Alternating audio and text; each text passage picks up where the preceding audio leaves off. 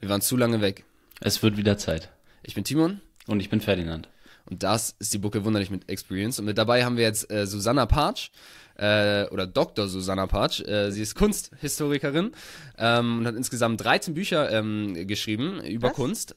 Ähm, 13 Bücher? Ist es nicht korrekt? 40. 40 Bücher. Okay, ich Ja. habe auf ihrer Website habe ich die 13 gesehen. 40 Bücher ist dann doch noch mal um einiges mehr. Ähm, das, das tut mir leid. Und die letzten beiden Bücher waren Wer klaute die Mona Lisa und Artemisia äh, Gentileschi. Und äh, auf die wollen wir jetzt speziell noch mal mehr eingehen. Ähm, bezüglich Kunsträube äh, haben wir uns jetzt ein paar ausgesucht. Da kann Ferdi auch gerne starten, die uns besonders interessiert haben. Genau, Sie hatten ja schon ähm, im SWR-Podcast so ein bisschen über die, äh, über den Kunstdiebstahl der Mona Lisa geredet. Ähm, Und darüber würde ich einfach gerne ein bisschen erfahren, weil es war ja zwei Jahre weg und man wusste nicht genau wo und dann wurden ein paar Leute verhaftet.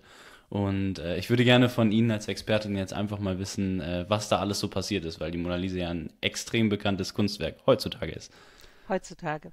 Also die Mona Lisa war auch damals schon bekannt, aber nicht so berühmt wie heute. Und ähm, sie war eines Tages plötzlich verschwunden und erstmal hat es niemand gemerkt. Und erst, also sie ist gestohlen worden an, an einem Montag, als der Louvre geschlossen hatte. Und dienstags, als dann der Louvre wieder geöffnet hatte, hat äh, ein Maler, der die Mona Lisa gerade kopierte, sich gewundert, wo die ist, hat dann aber erstmal vermutet, dass die Fotografen sie haben und hat mittags dann mal nachgefragt, wann die denn wieder an ihren Platz kommt. Und da hat man überhaupt erst gemerkt, dass sie weg war. Und ähm, dann hat man Sicherheitsvorkehrungen getroffen. Also der Louvre wurde geschlossen, die Grenzen Frankreichs wurden zugemacht. Aber man fand sie nicht, keiner hat gewusst, wo sie ist. Und ähm, nach einiger Zeit wurde sie dann auch aus dem Katalog rausgenommen. Gestohlen hatte sie ein ähm, Dekorationsmaler, wie er sich selber nannte. Wahrscheinlich war er nur Anstreicher, ähm, der eine Zeit lang im Louvre tatsächlich gearbeitet hat und dort auch Bilder verglast hat. Natürlich hat man später dann erklärt, er hätte auch die Mona Lisa verglast, aber das weiß man nicht, natürlich nicht so genau.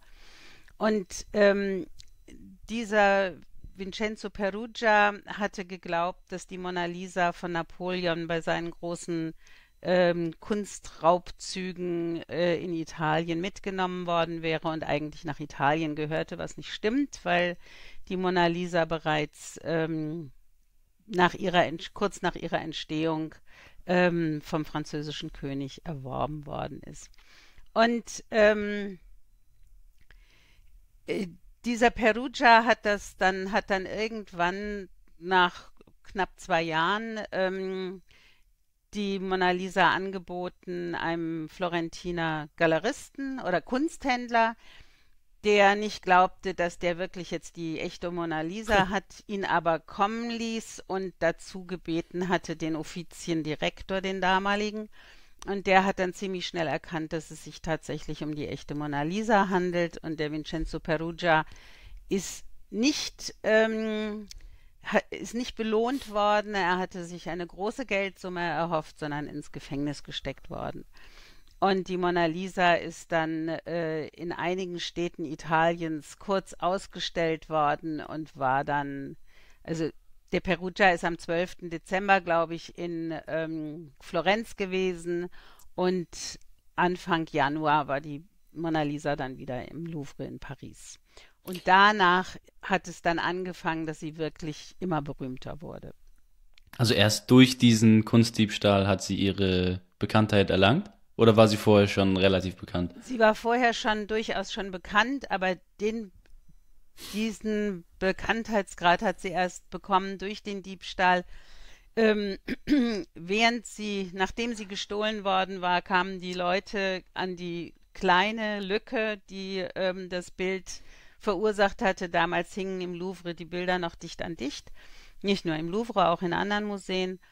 Und ähm, die Leute haben dort Blumen niedergelegt und äh, alles Mögliche veranstaltet. Also ähm, ja, und danach äh, haben sich dann andere Künstler mit der Mona Lisa auseinandergesetzt. Marcel Duchamp hat auf einer Postkarte sie mit einem Schnurrbart versehen und und und. Ähm, also da gab es dann auch so unterschiedliche Ansichten.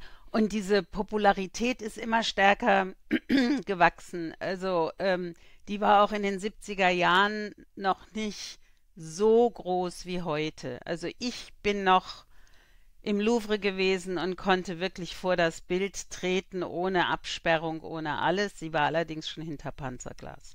Hm. Hm. Ja, es wurde ja auch immer, immer wichtiger, auch jetzt mit Aktivismus.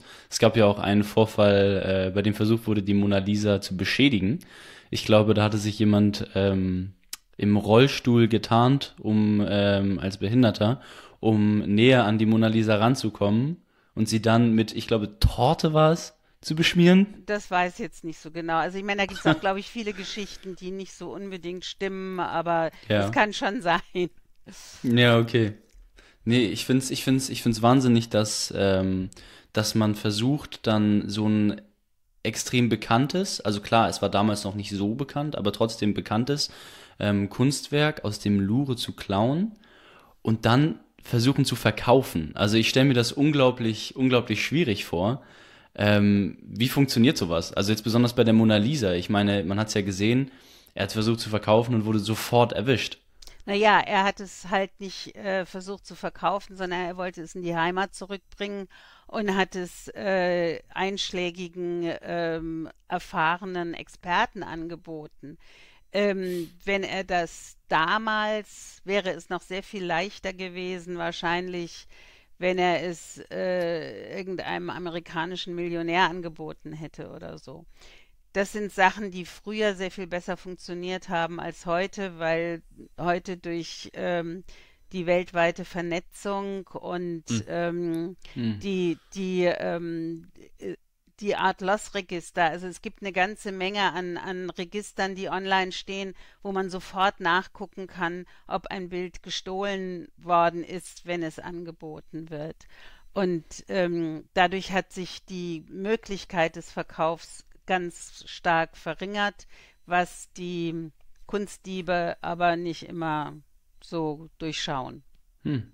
Okay, ich finde trotzdem spannend, sie hatten gesagt, ähm, dass, dass Frankreich die Grenzen erstmal dann auch geschlossen hatte. Also, dass das äh, so mhm. eine Wichtigkeit dann trotzdem, die erkannt wurde, auch für ein Bild, was damals dann vielleicht auch noch nicht so, also ja, ja, zwar also im stand, aber. So wertvoll war sie schon, dass man, dass man das als ein, ein Werk angesehen hat, das es zu schützen galt und in Frankreich zu behalten und eben die Hoffnung bestand, dass wenn der jetzt ins Ausland flüchten möchte, dass man es dann findet. Ja, ja. Oh, oh, ich, ich würde gerne, äh, oder hast du noch was zu dem Thema, Timon? Na, alles gut. Du kannst gerne weitergehen.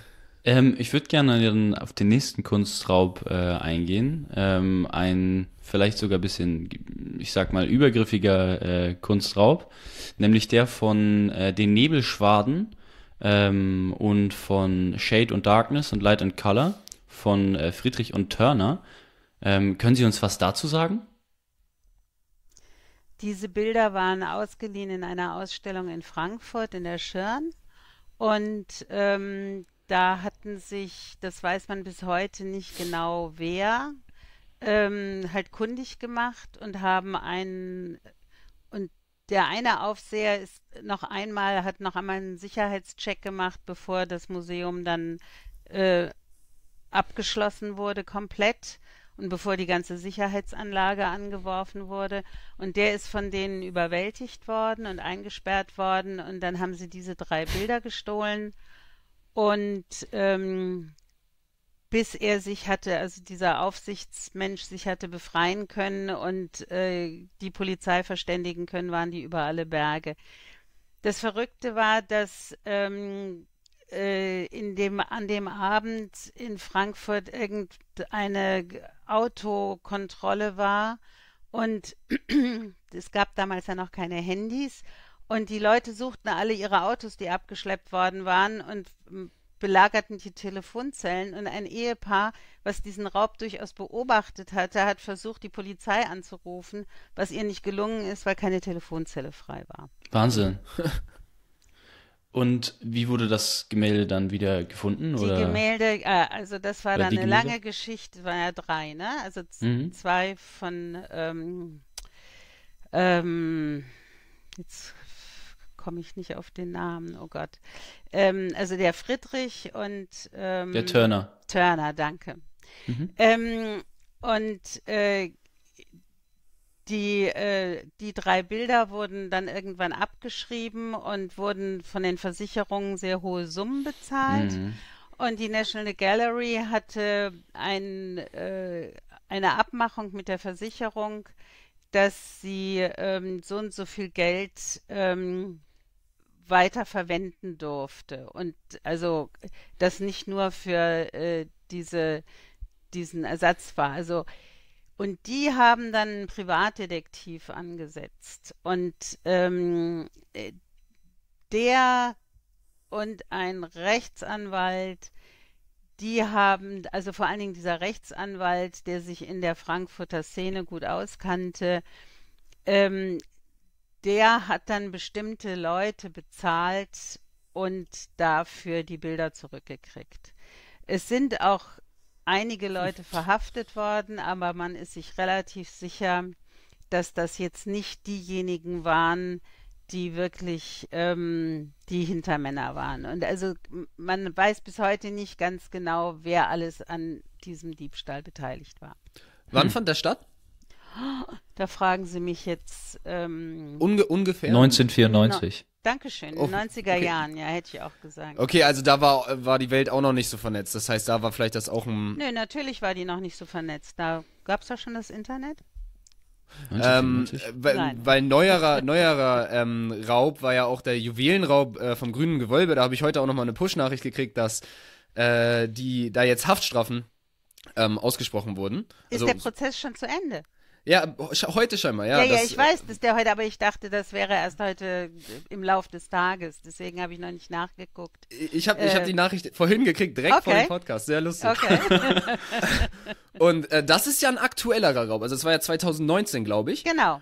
Und, ähm, also, da, da kann, äh, ich kenne mich mit Diamanten jetzt nicht sehr gut aus, aber da kann ich mir auch nicht vorstellen, wie, wie die das, ähm, wie die die verkaufen wollen wieder, weil das sind da wahrscheinlich auch Unikate letztendlich. Was ist denn ja, da überhaupt passiert? Ich bin da gar nicht so im Bilde gerade.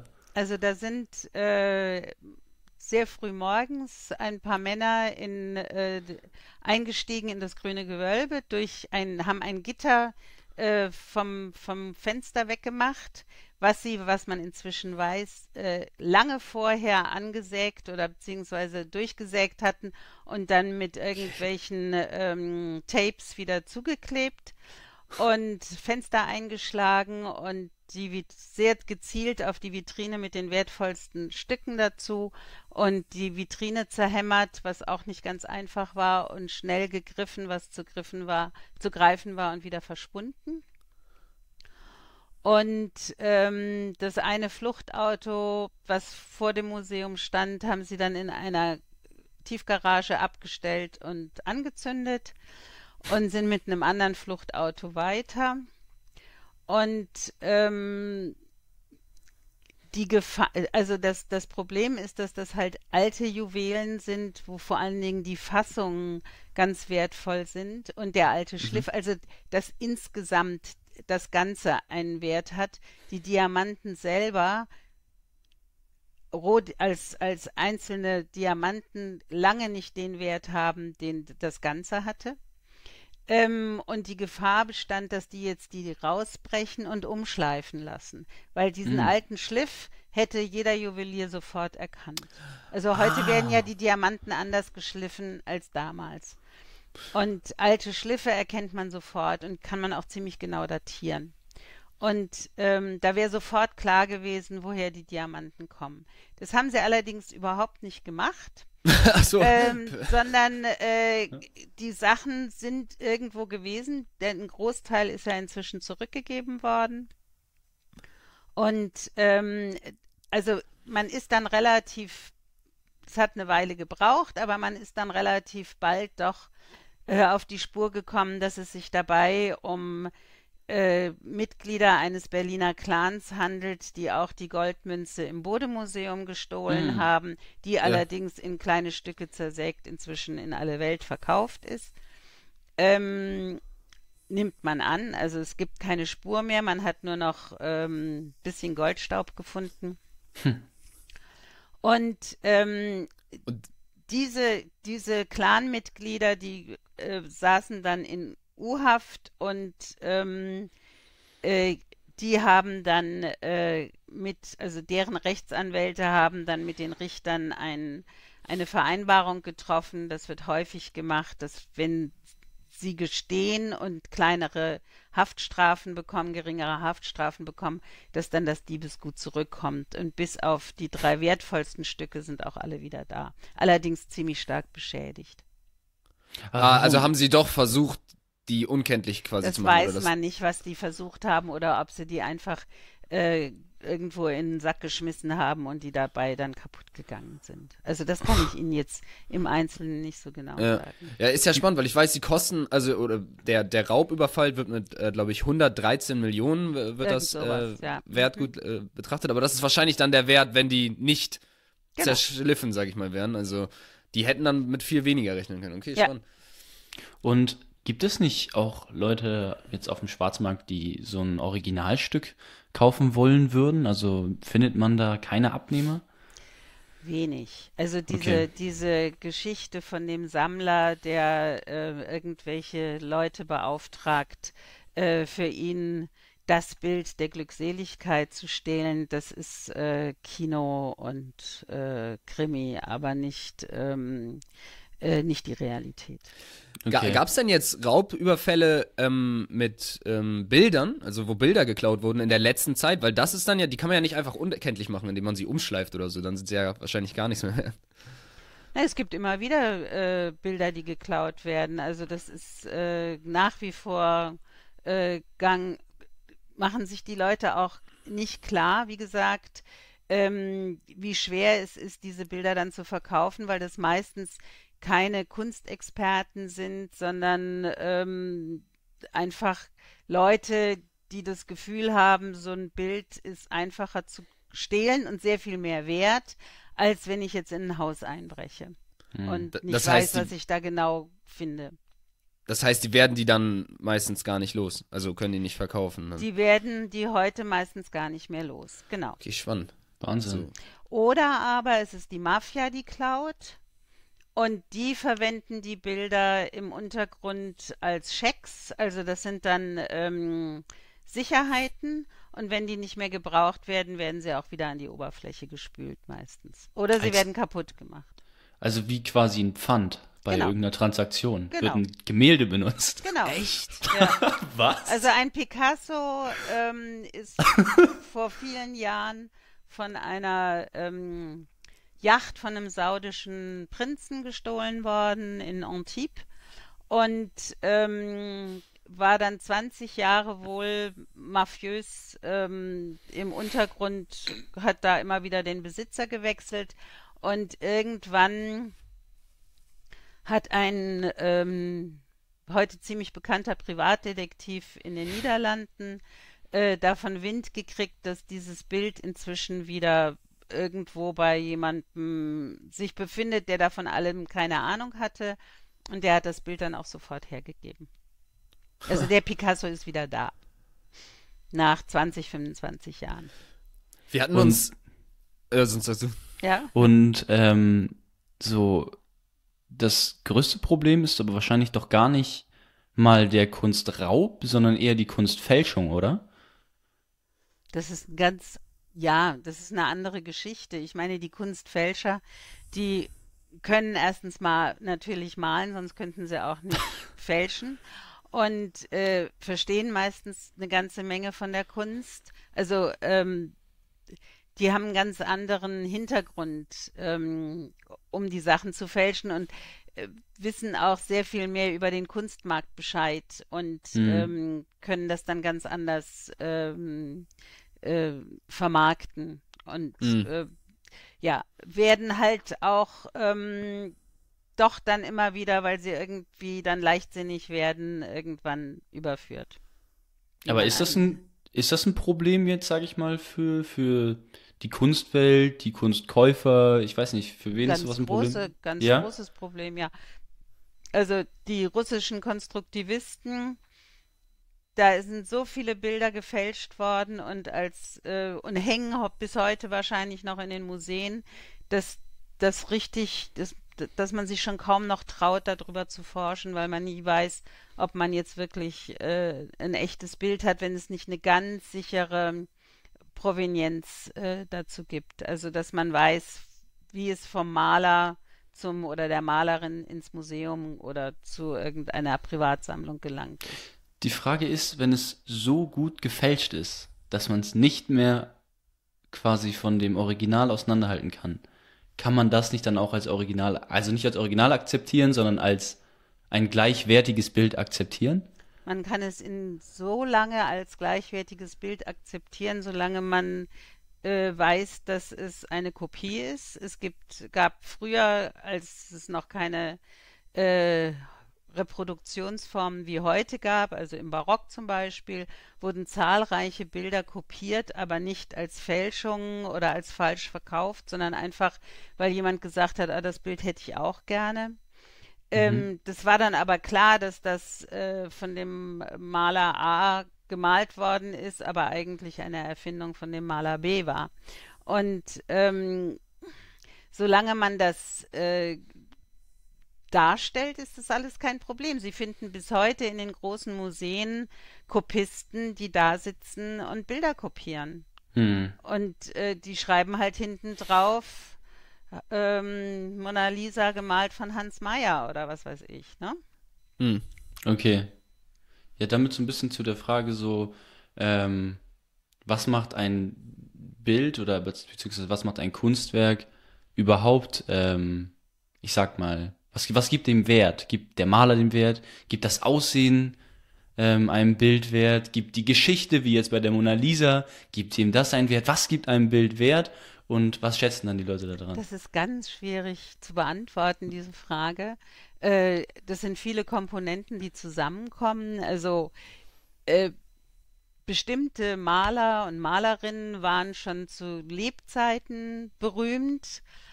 Ähm, einige sind davon inzwischen völlig in Vergessenheit geraten oder werden viel weniger beachtet als früher. Andere wiederum haben zu Lebzeiten kaum Erfolg gehabt, die bewundern wir heute wie zum Beispiel Van Gogh.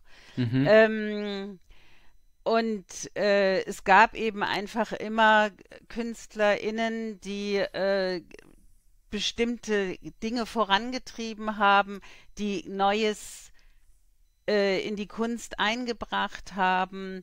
Und die sind natürlich dann mehr heute wertvoller anzusehen als irgendwelche 0815-Maler, Rinnen, die halt kopiert haben, die im hm. Stil hm. von gemalt haben und, und, und. Hm. Was macht für Sie denn ein Gemälde jetzt aus? So persönlich? Oh, das sind auch ganz unterschiedliche Sachen. Das okay. ist, was drauf dargestellt ist, äh, was es für eine Geschichte hat. Äh, da gibt es ganz viele unterschiedliche Dinge, weshalb ich, äh, weshalb mir ein Kunstwerk gut gefällt. Wir Oder könnten da ja so ich es spannend finde. Äh, das eine ist ja, ob es einem äh, subjektiv gefällt und das andere ist, ähm, ob es äh, also wirklich bestimmte Kriterien erfüllt, dass man äh, es aufregend findet. Mhm. Ja, ja, hängt bestimmt ja wahrscheinlich auch ein bisschen zusammen. Wir könnten da jetzt so ein bisschen den Über, ähm, den Schwenker machen zu Artemisia äh, Gentileschi. Ich hoffe, ich habe das jetzt richtig ausgesprochen. Gentileschi. Gentileschi, okay, ja, danke. ähm, Ist ja auch nicht so einfach, ne? ich habe wieder extra abgelesen. ähm, ähm, Sie, vielleicht können Sie da sagen, was hat Sie denn ähm, an der Künstlerin und auch dann wahrscheinlich an ihren Kunstwerken ähm, speziell interessiert und wer ist sie überhaupt? Ähm, also erstmal, wer ist sie? Äh, Artemisia Gentileschi ist in Rom geboren 1593 und hat dann eben Anfang des 17. Jahrhunderts äh, also, ähm, als Malerin gearbeitet in Florenz, in Rom, in Venedig, in Neapel und zwischendrin auch in London. Und ihr Vater war Maler in Rom, ein bekannter Maler, der auch mit Caravaggio Kontakt hatte und dessen Malweise übernommen hat, wie viele andere auch. der hat den, das Talent seiner Tochter erkannt und hat sie gefördert, hat ihr Malunterricht gegeben. Und das war damals äh, viel üblicher, als wir heute glauben. Äh, in der Werkstatt eines Malers ähm, hat oft die ganze Familie mitgearbeitet und wenn irgendein Kind wirklich ähm, äh, Begabung zeigte, dann wurde das eben auch aufgebaut. Und Artemisias Brüder waren lange nicht so ähm, äh, begabt wie Artemisia selber und sie hat mit 17 ihr erstes Bild datiert und signiert, eine Susanna im Bade, die sich übrigens in Deutschland befindet. Ähm, und äh, normalerweise im Schloss ähm, Pommersfelden und im Moment in einer Ausstellung in Freising. Und ähm, sie ist dann, also ihr, ihr Vater hat äh, mit einem äh, anderen Maler zusammengearbeitet, Agostino Tassi, ab 1611 und 1612 hat dieser, der Vater Orazio Gentileschi diesen Tassi angeklagt, weil er seine Tochter gewaltsam entjungfert hätte. Diese Vergewaltigung wird immer so als ähm, wichtigen Punkt genommen, der Artemisias Leben komplett verändert hätte und was weiß ich was alles. Das ist eine sehr wenig historische Sicht und die habe ich jetzt auch versucht ähm, in einem Buch, was ich gerade veröffentlicht habe, richtig zu stellen. Da möchte ich jetzt nicht so lange drauf eingehen. Artemisia hat dann in Florenz äh, für dieses Herrscherhaus der Medici gearbeitet und auch für andere wichtige Leute wie den Großneffen von Michelangelo, der auch selber Michelangelo hieß. Und ist dann von Florenz aus wieder zurück nach Rom gegangen nach ein paar Jahren. Und sie hat halt einfach eine eigene Werkstatt geführt. Das heißt, sie hatte auch ähm, Mitarbeiter und ähm, in Neapel muss diese Werkstatt sehr groß gewesen sein, wo sie zum Schluss gelebt hat. Und sie hat einfach fantastische Bilder gemalt. Sie hat äh, neue, äh, neue Ideen in Bilder eingebracht. Und ich selber habe 1982 zum ersten Mal von ihr gehört. Dazu muss man sagen, in der Kunstgeschichte äh, die ähm, lange sehr männlich dominiert war, äh, wurden Künstlerinnen einfach äh, unter den Tisch, unter den Teppich gekehrt. Und ähm, erst die Kunsthistorikerinnen haben in den 70er Jahren angefangen, ähm, mal zu gucken, ob es wirklich keine Künstlerinnen gegeben hat. Und ähm, inzwischen äh, ist man erstaunt, wie viele Künstlerinnen es gegeben hat. Also es tauchen hm. Äh, je weiter man sucht, desto mehr tauchen auf. Ist ja auch spannend, besonders weil ähm, sie dann ja scheinbar eine Künstlerin war, die damals schon Anerkennung bekommen hat, wenn sie davon leben konnte, ne? Ja, da gab es aber auch einige mehr. Also das ist es eben. Ja, Ne? Das, das, äh, man hat dann immer Artemisia so als Ausnahme ähm, dargestellt, aber es gab gerade in der Zeit in Italien relativ viele Künstlerinnen. Und ähm, da war wahrscheinlich damals noch das Bild ein bisschen anders. Da ging wahrscheinlich Kunst, oder ich, ich stelle jetzt die Frage, ich weiß es nicht, ähm, auch viel mit daher, ähm, dass, dass sie lebende Personen wahrscheinlich malen sollte, zum Beispiel ähm, Könige und ähnliches. Damals gab es ja noch keine Foto, äh, äh, keine Kameras. Ja. ja, genau, Fotografien. Ähm, oder, oder war es da auch schon, ähm, gab es damals auch schon häufiger diesen abstrakten Gedanken, was für ein das, das Kunst, das Kunst ähm, nicht, nur, nicht nur etwas abbildet, das es in der Wirklichkeit, sage ich mal, äh, gibt, also um, um jetzt was abzu, also was, was, etwas, was ich sehe, wiederzuspiegeln, sondern ähm, auch eventuell halt wie die Bilder von Van Gogh eine neue Sichtweise sozusagen einen, äh, auf die Welt gibt und ähnliches. Ähm, ja, nee, so nicht. Aber äh, also neben den Porträts, das war bestimmt eine wichtige, ähm, wichtige Teilzweig, aber vor allen Dingen waren ja die ähm, Historienbilder, also Darstellungen aus der biblischen Geschichte, aus der antiken Mythologie und so weiter und so fort, waren ähm, äh, ganz wichtige Bilder und da hat eben Artemisia auch eine ganze Menge gemalt. Ähm, es gab dann auch noch die Stillleben und also Bilder von Blumen oder irgendwelchen ähm, anderen toten Dingen, die auf einem Tisch drapiert waren und ähnliches mehr. Und, ähm, und ähm, dann Bilder von, von äh, Innenräumen. Also das war in der Zeit alles durchaus nebeneinander. Äh, mhm. wobei es so eine Wichtigkeitsabfolge war, wo dieses Historienbild an erster Stelle kam und anschließend das Porträt. Und ähm, Frauen haben sehr oft ähm, sich vor allen Dingen auf Stillleben und Porträts äh, spezialisiert. Und Artemisia hat eben auch sehr viele Historienbilder gemalt. Also die Porträts haben sich von ihr gar nicht so viele erhalten. Ich schätze, meine Frage ist auch ein bisschen, was hat sie ausgemacht, dass sie damals äh, schon davon leben konnte, im Gegensatz zu vielen anderen Künstlern? War es, dass sie besonders das realistisch konnten, zeichnen konnte oder?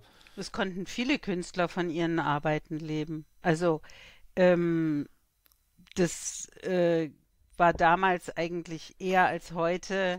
Ähm, es, es war ein, wie soll man das erklären? Es war ein Beruf, ähm, der ähm, eine bestimmte Fertigkeit auch voraussetzte und entweder hatte man seine eigene Werkstatt oder man hat in der Werkstatt eines anderen Künstlers mitgearbeitet oder einer mhm. Künstlerin. Mhm. Und ähm, das Problem war viel eher, dass Frauen eigentlich keine Geldgeschäfte selbst tätigen konnten, sondern das den ihren Ehemännern überlassen mussten. Aber es, da gab es eben auch immer Ausnahmen. Artemisia war mal verheiratet. Äh, hat sich dann aber, also wer sich da dann von wem getrennt hat, weiß man natürlich nicht. Jedenfalls weiß man auch gar nicht, wo dieser Mann dann abgeblieben ist und wann der gestorben ist. Und sie war jedenfalls in dem Moment, wo sie diesen Status als verheiratete Frau hatte, hat sie auch ihre eigenen Geldgeschäfte gemacht. Und warum, warum kommen die ähm, ganzen Künstlerinnen von damals erst jetzt wirklich raus, gewinnen jetzt an Popularität. Woran lag das und was hat sich vielleicht auch zu heute verändert?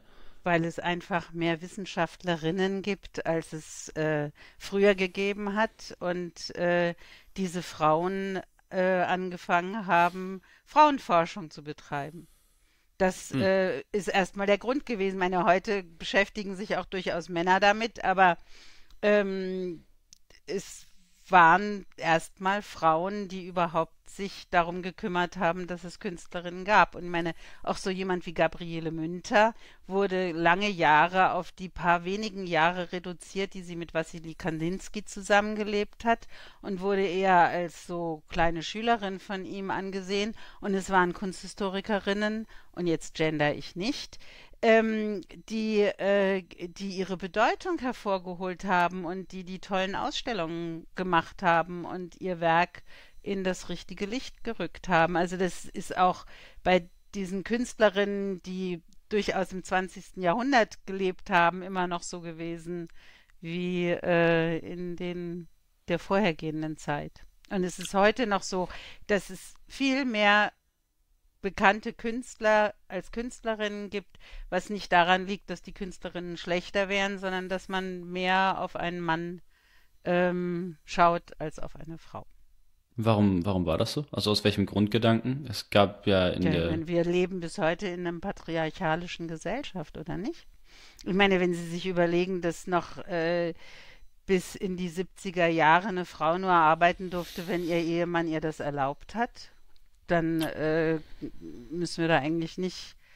Es ist schön, dass Sie das fragen, dass das für Sie so was äh, Erstaunliches ist. Ich hoffe, dass das auch äh, wirklich dazu führt, dass das endlich mal aufhört. Aber ähm, äh, also, dass ich, als ich Kinder bekommen habe, nach wie vor weiter arbeiten wollte, war auch nicht ganz so ähm, selbstverständlich. Da bin ich auch schon angeeckt damit. Ja, es war eine ganz, ganz andere Zeit. Ich meine nur, es gibt ja manchmal so einfach Grundgedanken, ähm, die nicht unbedingt richtig sind, die äh, in der Geschichte manchmal so verankert sind. Zum Beispiel, keine Ahnung, eine Frau ist nicht kreativ, eine Frau zum Beispiel genau. beim Schach äh, kann nicht logisch denken. Es gab solche Gedanken manchmal, ähm, weshalb dann Frauen in solchen Sachen nicht wirklich ernst genommen ja. waren. War aber, das auch ein Grund oder? Ja, natürlich, aber das, das, das ist eben eine Geschichte, die überhaupt erst wirklich äh, stark im 19. Jahrhundert wurde und davor nicht. Aber wir glauben hm. immer, wenn wir heute zurückgucken, dass es alles vorher immer schlechter und schlechter und schlechter gewesen ist. Im 16. Jahrhundert hat ein ähm, Künstler äh, gesagt, er wisse, wie viele Frauen es gäbe in Italien und in Frankreich und in den Niederlanden, die hervorragende Malerinnen sind. Ja, äh, und äh, im 17., 18. Jahrhundert hat es durchaus auch die Meinung gegeben, dass Frauen besser malen können als Männer. Also, und das wurde von Männern gesagt. Und äh, erst im 19. Jahrhundert ist dann das ähm, anders äh, angesehen worden. Und aber, aber wie das kam das? Können wir, glaube ich, das ist jetzt, glaube ich, ziemlich großes Fass. Ähm, was, okay, äh, schade, das, das, hätte ich noch, das hätte ich noch schon gefunden sonst. Ähm, dann, dann zurück zu Artemisia. Ähm, mich würde nochmal interessieren, warum äh, fanden Sie Artemisia jetzt speziell äh, interessant, beziehungsweise so interessant, dass Sie äh, ja sogar ein Buch darüber geschrieben haben? Ich habe zum ersten Mal 1982 von ihr gehört bei einem Vortrag von einer Kunsthistorikerin auf dem ersten Kunsthistorikerinnenkongress in Deutschland und äh, war sofort fasziniert, vor allen Dingen, weil sie ähm, ein Bild, Judith enthauptet Holofernes, ähm, sehr innovativ gemalt hat. Also es, Judith, Judith und Holofernes gab es meistens nur die Judith mit dem abgeschlagenen Haupt bereits des Feldherrn und Caravaggio hat dann ein Bild gemalt, wie Judith ihm den Kopf absäbelt, aber nicht so, also das Bild ist zwar in seiner Machart hervorragend, aber äh, wenn man sich das genau anguckt, so wie Caravaggio diese junge Frau gemalt hat, hätte das nie funktioniert mit dem Kopf abschneiden. Und die Artemisia äh, bedient sich einer zweiten Frau in dieser Geschichte, der Magd, die sonst immer als alte Frau dargestellt ist. Sie malt eine junge Magd, die der Judith hilft, ähm, in der Überwindung dieses Holofernes. Und das ist eine großartige Komposition, die mich sofort begeistert hat. Und seitdem habe ich mich immer wieder damit beschäftigt. Und als mir dann angeboten wurde, ein Buch drüber zu schreiben, habe ich nicht Nein gesagt. Also ähm, auch da, dass es quasi etwas Besonderes, etwas Neues quasi war, was sie gemacht hatte. Also die, dieses Bild ähm, auf andere Art und Weise zu zeichnen, äh, zu malen. Ja, zu malen, mhm, genau.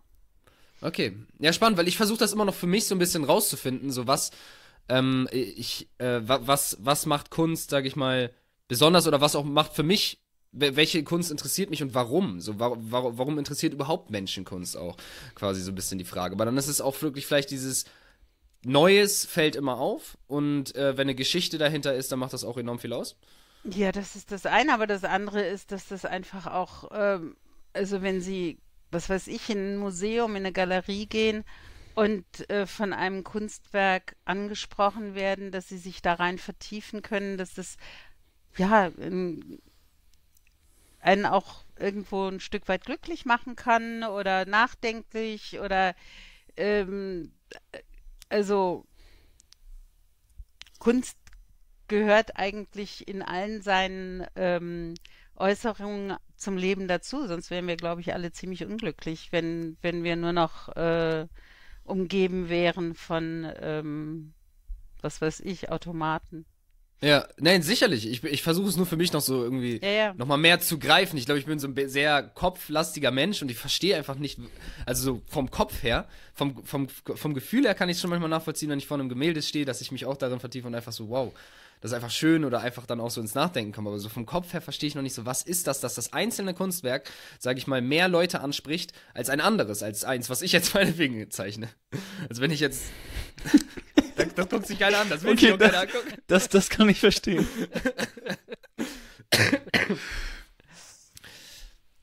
Apropos, ähm, oder wolltest du damit noch was, was machen, Timon? Nee, gerne. Apropos, apropos Automaten, äh, hatten Sie gerade angesprochen. Ähm, ich wollte mal fragen, ob Sie eine Gefahr ähm, in der Kunst sehen in Bezug auf künstliche Intelligenz. Wir haben jetzt immer mehr Programme, bei denen wir sagen könnten, male mir ein Bild von einer Landschaft im Stil von dem und dem Künstler. Und dann gibt er mir fünf Vorschläge und dann sage ich, gib mir nochmal fünf Gib mir nochmal fünf. Und ich kann innerhalb von, weiß nicht, 30 Sekunden kann ich 50 Bilder wunderschön kreieren. Wird das den Künstler ablösen und wie sehen Sie das? Weiß ich nicht. Ich hoffe nein. Keine Ahnung, wo diese KI hinführen wird. Ich glaube, da tappen wir heute alle noch im Dunkeln. Mhm. Und ähm, bislang hat die KI ja wohl auch noch kein gescheites Abitur geschafft, glaube ich. Also ähm, bislang waren die Leute immer noch besser, die selber gedacht haben. Mm, was das, was das mit der Kunst werden wird, weiß ich nicht. Genauso wie mit diesen NFT. das wäre sogar Ja. meine nächste Frage. Ja, NFTs. Ähm, ja. Ich meine, nicht einschätzen? äh, kann ich nicht einschätzen. Es ist, äh, meine, was man weiß, ist, dass äh, Computerkunst offensichtlich, äh, also digitale Werke teilweise inzwischen einfach nicht mehr ansehbar sind. Äh, das habe ich aber auch nur dadurch erfahren, dass ich mich gewundert habe, neulich mal jemandem gegenüber, dass ich alte E-Mails, die ich in Ordnern abgeheftet habe, die sind leer. Da kann ich zwar noch draufklicken, aber die sind leer. Und, ähm, und da hat mir dann jemand, das habe ich einer Kunsthistorikerin erzählt, die mit, sich mit zeitgenössischer Kunst beschäftigt, die gesagt hat, ja, es wäre auch einige Kunst inzwischen weg. Weg? Also, Wie? ja, also, ne, das kriegen sie nicht mehr durch die unterschiedlichen neuen, da kennen sie sich viel besser aus als ich, Alles gut. ähm, äh, neue Programme und, und, und, verschwindet. Al- Also, also von den, von den neuen Kunstwerken, von den NFTs, dass da manche. ja, also ob das jetzt die NFTs schon Oder- bereit sind ja, oder das ich ist meine, mein- es haben ja auch vorher schon Leute mit Computern gearbeitet, ne? ja. Es gab ja durchaus vorher schon äh, verschiedene Computerkunst. ja, ja. Vor den Und- NFTs. Also, was da im Einzelnen alles passieren wird, weiß ich nicht. Okay. Timon, äh, wolltest du noch Ich was würd- dazu machen? Ich würde nichts dazu. Nee, genau, sonst würden wir in den heißen Stuhl gehen. Das haben wir leider vorher gar nicht äh, angeteasert. Das ist jetzt, ja, genau, unser heißer Stuhl kommt jetzt. Äh, das ist ein kleiner Fragenhage, würde ich den mal nennen. Also wir haben uns ein paar Fragen ähm, aufgeschrieben, die wir grundsätzlich mehr oder weniger ähm, jedem äh, Gast stellen. Und äh, uns würde freuen, wenn Sie einfach ähm, in die Kamera gucken. Also wir gucken auch in die Kamera dafür extra. Ähm, und ähm, diese in zwei bis drei Sätzen, also möglichst kurz oder eher kurz, ähm, beantworten. Ja? Okay, mal gucken. Also jetzt keine, keine schlimmen, keine gemeinen Fragen.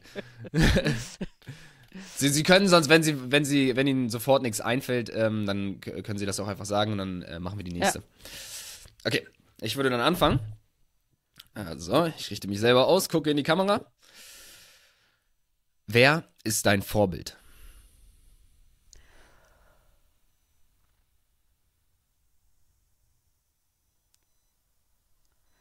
Ähm, viele schlaue Leute. Wer ist dein Lieblingskünstler? Artemisia Gentileschi. Kann man sagen, es gibt einen besten Maler aller Zeiten oder haben Sie einen, den Sie als den besten betiteln würden? Nein. Es gibt viele gute, es gibt herausragende wie Leonardo da Vinci oder Michelangelo, aber es gibt keinen besten. Beschreiben Sie sich in einem Wort.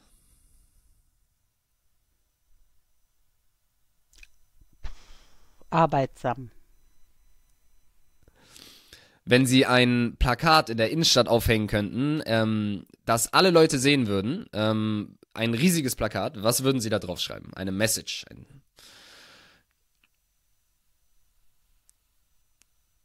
Wer sich nicht wehrt, lebt verkehrt. haben Sie ein Lieblingszitat? Ich glaube, das habe ich eben gerade gesagt. Haben Sie einen Lieblingswitz oder einen Kunstwitz? Nein. Schade. ähm, eine kontroverse Meinung. Ich glaube, was sonst keiner glaubt. Habe ich nicht. Was hättest du gern bereits mit 18 gewusst?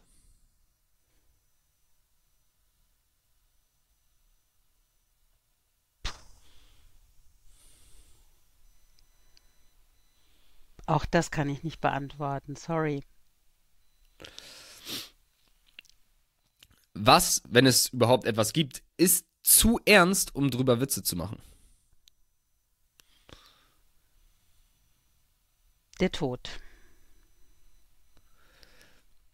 Was sollte weniger ernst genommen werden, beziehungsweise worüber sollte mehr Witze gemacht werden?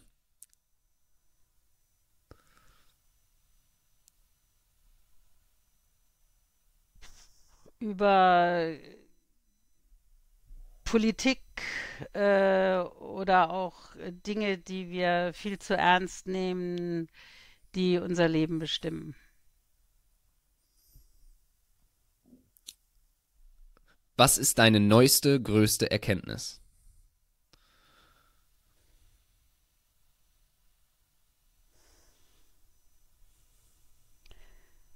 Weiß ich nicht. Wie würdest du eine Milliarde ausgeben, um die Welt zu verbessern? Die würde ich in den Klimaschutz stecken wahrscheinlich. Okay, Ferdi, du kannst gerne weitermachen. Was halten Sie von der Mona Lisa?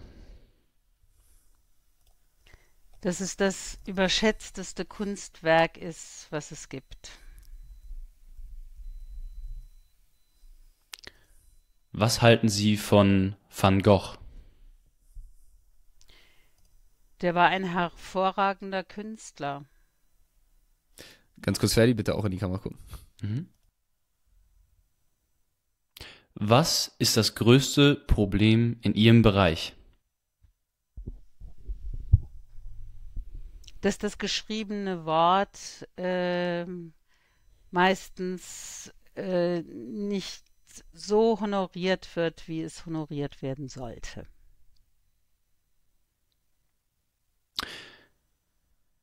Was möchten Sie, dass man von Ihnen lernt? Ach, so wichtig bin ich nicht, dass man von mir was lernen muss.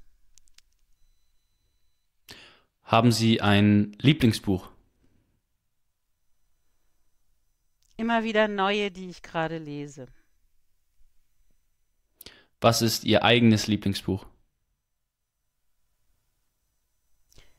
Was ich geschrieben habe. Das Sie geschrieben haben. Ja, was ist das Lieblingsbuch, was Sie selber geschrieben haben?